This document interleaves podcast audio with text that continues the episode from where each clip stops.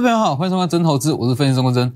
其实，在做股票，那我相信大家对于一档股票或是大盘，那都会有心理最好的一个买进的时间点，因为大家可能在买股票会锁定好，那锁定好你会等，等一个最好的买点，你再去进场。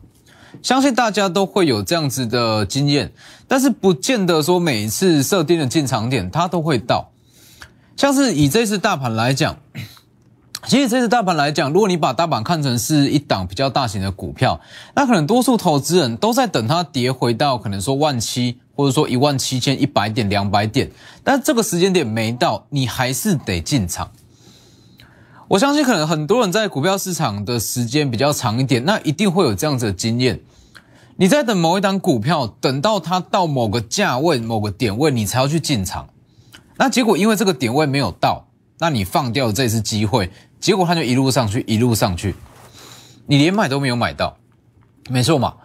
那其实现阶段的大盘，它就有一点这样子的味道在。可能说，在上周满手资金的投资人，市场的大资金，因为上周其实成交量是明显的萎缩。好，那满手资金的投资人跟整个市场资金，也许是在等一个最好的买点、最佳的时间点，但是却没有等到。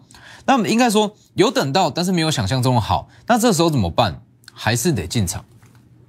在今天，它还是得进场，所以其实你去看，从我上周五一直到今天我讲的逻辑，今天的盘面是完全可以去验证上周五的长黑。那我在第一时间告诉各位说，当天的长黑它其实不需要太过于悲观，它是上攻万八的必要之二，它会让整个指数的僵局，它会打破整个指数的僵局，那让市场资金进场意愿会大幅度的提高。你去看，来这个位置。其实你如果把指数看成是一档大的股票，好，那在上周五这一根长黑之前，哦，在这根长黑之前，其实大家就在等嘛，你就把它想象成是一档股票。那如果这一档股票你是看多，但是你想去切入，你会怎么切入？要么就等突破嘛，突破就占五万八啊，这很简单的逻辑。要么就等到它回档，回档更深一点，我们再去进场。但是如果这一档股票它回档幅度没有你想象中的高，怎么办？你是长期看多，还是得进场？还是得进场？否则你可能会为了说降低十趴到十五趴的成本，那你错过一整个大波段的涨势。其实这个例子在当时的智元哦，智元，那很多人就出现这样子的情况嘛。为了要等一百元以下的智元，那错过从一百到两百的这个大波段，所以这个时间点你会发现到。为什么今天资金很多，不管是加权指数还是贵买指数，今天都有很明显资金在进场？最大的原因就是我刚刚所讲的逻辑，市场在等一个更好的买点，但是没有出现怎么办？也只好进场。你去看哦，在上周五这根长黑出来以前，指数大约是在一万七千七百点到一万八千点这之间去做震荡。那在这之间去做震荡，就像我所说的，市场资金进场意愿不高，绝对不高。不上不下的位置，包括我也不会想在这个位置去进场，所以其实当时市场就是要么就等大跌，要么就等站上万八。那上周五的这一根长黑，其实对于市场资金来讲，它非常非常的有吸引力。这一根下来，那很多人就会说好，这一根下来之后，其实很多满手资金的投资人，包含法人，包含中实户，他已经开始有一点，有一点在手痒，想去进场。那刚刚好，上周五美股又大跌了千点。那大家想说，如果在昨天本周一指数有大跌的话，我是不是是不是就酝酿更好的买点？好，大家有这样子的期待。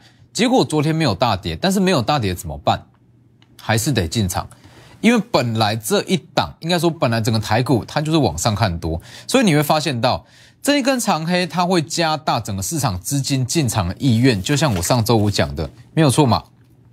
上攻万八的必要之二，资金进场意愿会是十月以来的新高，往下回跌。那市场发现到昨天这样子变种病毒的利空，还是没有办法让指数往下回跌，没办法，也许等不到更好的买点了。今天进资金进场，所以在这个位置，哦，也许你会稍微觉得说，好像不是说特别的好，那或者说它的位置不是说特别低，但是你还是得买，你不买它，可能这一次它就会往万八去冲。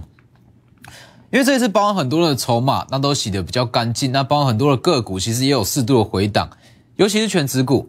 全指股如果有出现适度的回档，其实下一次再上攻万八的力道就会比前一次还要来得更强。所以这个时间点整体市场的氛围是这个样子。好，那以今天的盘面强势股来看，所以这一次就是空手投资人应该说在封关前最后一次机会哦，最好的机会，你说要再等一个更漂亮的买点，也许已经等不到了哦。所以今天市场的买盘才会这么的踊跃。好，那以个股来讲。其实类股来讲，今天你会发现到，今天强势族群包含台积电设备，那包含 A B F 窄板，那这些强势族群它都有共同点，它是所谓的正规军。正规军就是说，它并不像是宏达电哦，或者说像位数，或者像威盛，它的基本面是比较虚一点，它单纯靠着它未来的题材跟未来的梦再去撑支撑它的股价。今天涨的都算是。非常中规中矩、有展望、有数字、有获利的股票，包含新兴、锦硕、南电，还有各大台积电设备厂、A B F、细晶圆，甚至石英元件，今天都有买盘进场。好，那你有没有发现到一件事？这东西就像是跟我昨天讲的一样嘛。这根上周五的长黑下来，那下一波起涨的强势股，不会是前一波呃强势的一些做梦题材股哦。举例像是宏达电这类型。它就比较不容易再成为下一波的强势股。道理很简单，你去想一个逻辑哦。好，假设精品好了，正版的精品跟冒版的精品，它在同一天大降价哦，降价的幅度都一样。请问你会去买正版还是买冒版的？逻辑很简单，就是这个样子。所以在这个时间点，类股起点嘛，好股票、坏股票、做梦题材股、基本面的股票，全部一起往下回跌。那当大家全部一起往下杀，市场资金会去买谁？答案很简单，他就会去买真的具有数字跟基本面的啊。所以今天 A P F 窄板的三雄，那台积电设备、石英元件，包含一些细晶圆，甚至是联电，今天都很强。关键就在这里。所以其实在这个时间点，就像我讲的，接下来下一波新的强势股会跟上波完全的不同。那如果你手上是持有可能说基本面比较不好，那在上波行情，它靠着一些做梦题材往上拉的股票，这个时间一定要把它换掉。否则，它可能会很明显会跟不上大盘的涨幅，因为其实你去看，包含像是宏达电，包含像是位数、威盛这些大家比较熟悉的做梦题材股，在什么时候最强？在这里，在指数从一万七千七百点到一万八千点这之间最强势。为什么？因为市场找不到新的题材。啊，进入题材空窗期，那它又面临到一个比较尴尬的位阶，所以市场不得已，它只好去找所谓的做梦题材股下去硬买，下去硬赚。但这个时间点不一样，很多真的具有基本面的股票，它股价变得比较低，因为上周五的长黑它跟着往下杀。那这样子的情况，哦，同样的位阶之下，你会去买营收好，还是说单纯去靠做梦去股价去上涨的股票，一定是有基本面。所以这个时间。梦醒时分，哦，之前的一些做梦股，那做梦题材，它会开始慢慢的回落，也不是说会大幅回档还是怎么样，而是说它涨势会跟不上大盘下一波的涨势。好，那最终这个时间点，资金就会回归到基本面，有数字就一定会有买盘，所以今天的设备厂 A P F 系金元、石英元件才会这么的强势。所以在这个时间点，其实又回到回到最根本的营收数字，这个时间点营收数字会变得非常的重要。好，只要说，因为其实，在年底啦，那在年底，目前要去看的已经是二零二二年的营收数字。那如果说它的产业比较明确，那基本上它在手订单量比较大，明年的 EPS 可以估得出来。在这个时间点买盘就会很强。先先请说难点就很标准，它订单能见度已经到了明年的第三季，所以在这个时间点，它的数字是比较明确，法人就会去进场。那当然，如果说说到营收数字，我绝对比谁都还要更熟悉。你去看一下。上周，哎，上个月，上个月十月二十七号，那我特别预告嘛，在十月二十七，台积电还没有公布营收以前，我就预告过，台积电十月份的营收会预估月减一成。好，经过了十个交易日，十天，十一月十号，台积电正式公布它十月份的营收，符合预期下降了十一点九帕，创上月来的新低，十月营收下降一成，是不是？这就是我对营收预估的掌握度，连台积电这么大只的股票，我都有办法把它的误差只压在一趴以内。其他中小型股更不用讲。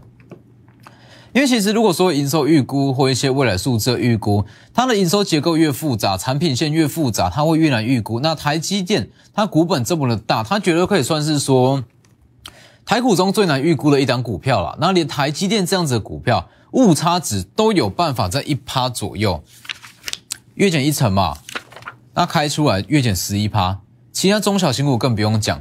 好，那所以在这个时间点。十一月份的营收也出来了，十一月的预估营收有机会创新高的十档股票，大家去参考一下。第一档就是联电，那剩下的九档自己去加入我的 Lighter 跟 Telegram 看哦，里面讲的很清楚，对你的帮助绝对会有帮助啊，对你的操作绝对会有帮助。好，那其实在这个时间点，那如果是说台积电啊，台积电说十一月份的营收怎么样？其实十一月份营收目前估出来是没有太大的亮点的。那这边也是稍微讲一下说。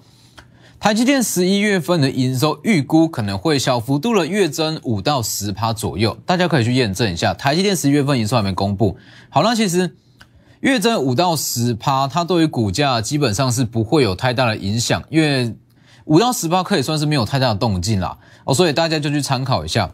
所以这个时间点，总归来讲，市场资金与其说因为同样下跌，同样的跌幅，那市场。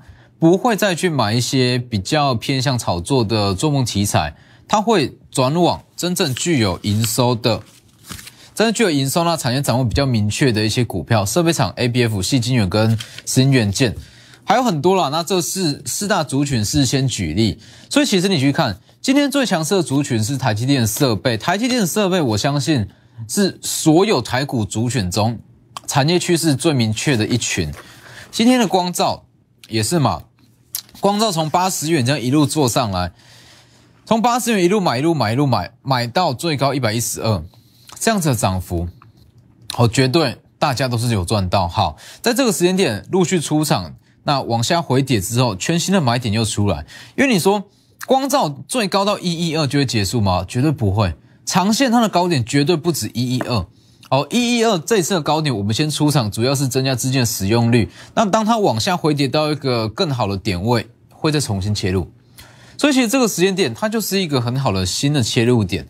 二零二二年的光照需求爆发，哦，光照和外面的光照，光照需求爆发，今年强业外，明年就会强本业。哦，所以这个位置其实对于光照来讲，绝对不贵，是新的买点。其实今天光照这么强势，你光去看三六八零的加灯，你就会知道，明年的整个光照光照产业了，包含说光照盒，那还有一些光照层数，那需求都会大幅度的提升。所以你去看今天三六八零的加灯，它也是往上，呃，也是涨停板。好，那加灯它最主要产业在这里嘛，EUV 的光照盒。那其实如果说台积电明年的目标是量产三纳米的话，EUV 光照盒它的需求会非常非常大，EUV 光照盒的需求大，连带的光照它就会受惠。所以其实你用这样子的逻辑去看，你会知道说为什么今天最强势的族群就是台积电的设备厂。好，那包含像是六一九六的凡轩也是一样。好，这个位置从大约是一百二，那一路这样拉到一百六。好，陆续获利出场，那陆续获利出场之后开始震荡走低嘛，这又是一个全新的买点。其实凡轩它也是切入这个台积电先进制程的一间设备，因为凡轩它比较大的亮点在于说它有污水处理跟监控系统，哈，那这一块算是它的加分项目啦。那它的主要营收来源还是一些自动化的设备，那它最大的利多也是在于说台积电切入三纳米，那凡轩它也会连带受惠，不止台积电。包含像是 Intel、艾斯摩尔这些台呃这些反宣它都有接到订单，所以你去看六一九六的反宣，它在手订单是超过五百亿元，在二零二二年保底就是十元，保底十元，你说一百六十五元的股价会不会是高点？绝对不会。所以其实从这些现象，你就可以看出来说，资金已经明显在转入一些正规的族群上面哦，尤其是像今天的 A P F 窄板三雄。新兴紧缩南电，那新兴紧缩南电今天这么的强势，也是因为它供需情况非常的大。那还有包含像是上周讲的整个细晶圆族群也是一样，细晶圆族群它也是一个产业趋势比较明确，那真的整个族群中啦，那平均素质比较强的一群，还有包含石英元件也是。那石英元件跟整个细晶圆，我们留到下半段再讲。那利用这一次的，应该说利用这次的机会，满手现金的投资人，利用广告时间直接来电，先进段广告。所以其实本次的跌幅，那指数从高点那一直杀到低点，我们就算在近期这几天，其实指数的跌幅大约是落在五百到六百点左右。那其实五百到六百点左右，我知道对于很多投资人来讲，这样子的跌幅可能会有一点点的失望哦。对，因为说在这里，你可能说满手资金你在等下跌，那等一个绝佳的买点，结果跌下来，你觉得说跌幅太轻了，没有到达你要的一个预设的低点。但是没办法，因为市场上当大家都要去等待这样子的低点，它就不会有太多的低点让你去进场。就像昨天讲的嘛，大家都知道说，好，疫情越来越严重，那各国政府会去撒钱去推出宽松政策、宽松的法案。那当大家都有这样的逻辑，就不会有人想去卖股票。那撇除掉一些避险的卖压以外，其实它会让整个指数不会有太多的低点。那这样子的情况，你还是得去，还是得去进场哦，否则可能会说，如果这一次它真的是要往万八去上攻来，真的你会错过这整段的行情。因为其实在这一段是上攻是有一点点的无力，但是在这一段把一些全指股、包括筹码洗干净之后，这一段上攻的力道会比较强势。因为其实你去看哦。在这一段，其实差了大约是十四点，没有上攻到万八。那在这一段，它是以金融股跟金元双雄下去做拉抬，那没有没有成功去拉抬，那怎么办？它只好先蹲再跳。那这也是蹲下来，会让很多的全指股，那甚至很多比较主流电子股激起更低。那激起更低的情况下，代表说它下一波上攻的力道会更强。哦，所以这个时间点，它会是在预计在封关前，会是最后一次最应该说，它会是相对来讲最好的一次买点。哦，所以接下来的强势股跟主流股不会是在这一段强势的一些做梦题材，反而会是设备厂 A P F 跟细晶圆这些比较主流、那产业趋势比较明确的一些个股。因为其实大家都会知道说，在第四季。第四季是所谓的做梦行情，那做梦行情大家看的就是明年的展望，但是其实这个时间点已经到了第四季的季底。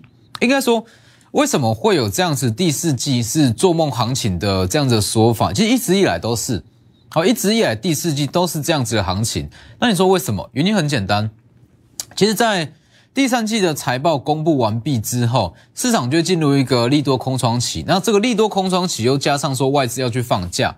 所以其实市场会比较缺题材，甚至可以说是市场会比较缺乏一个利基点，而一个进场的契机。但是这个进场契机就由上周五的长黑 K 把它带出来。那上周五的长黑 K 带出来之后，它就会让这些资金形成一个新的契机点，就会去进场。那有这样子好的机会，他就不会跟你去买什么做梦题材，他就去买真的具有营收的股票。所以其实包含像 IP 也是一样。像今天联电大涨，今天联电大约是涨了三到四趴嘛，跳空上去。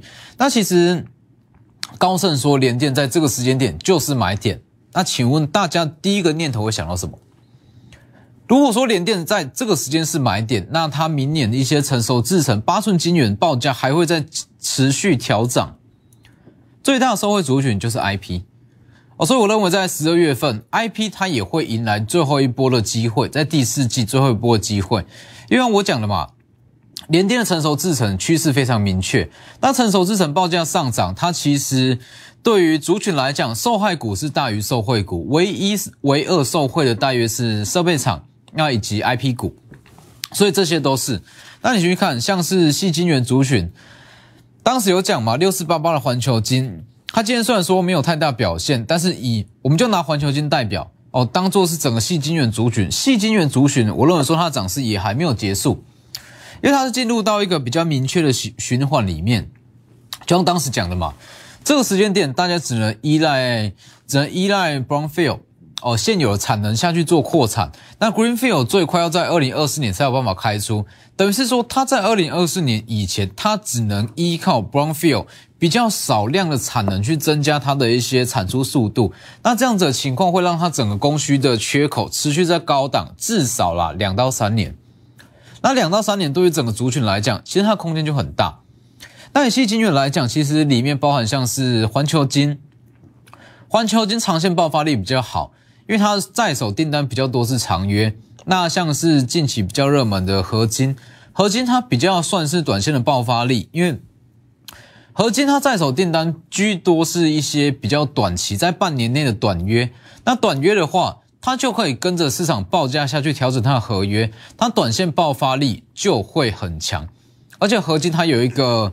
比较大的特色是在于说它是重餐轻元哦，重餐金元，所以短线上环球金算是长线爆发力比较强，合金算是短线上比较强势的股票。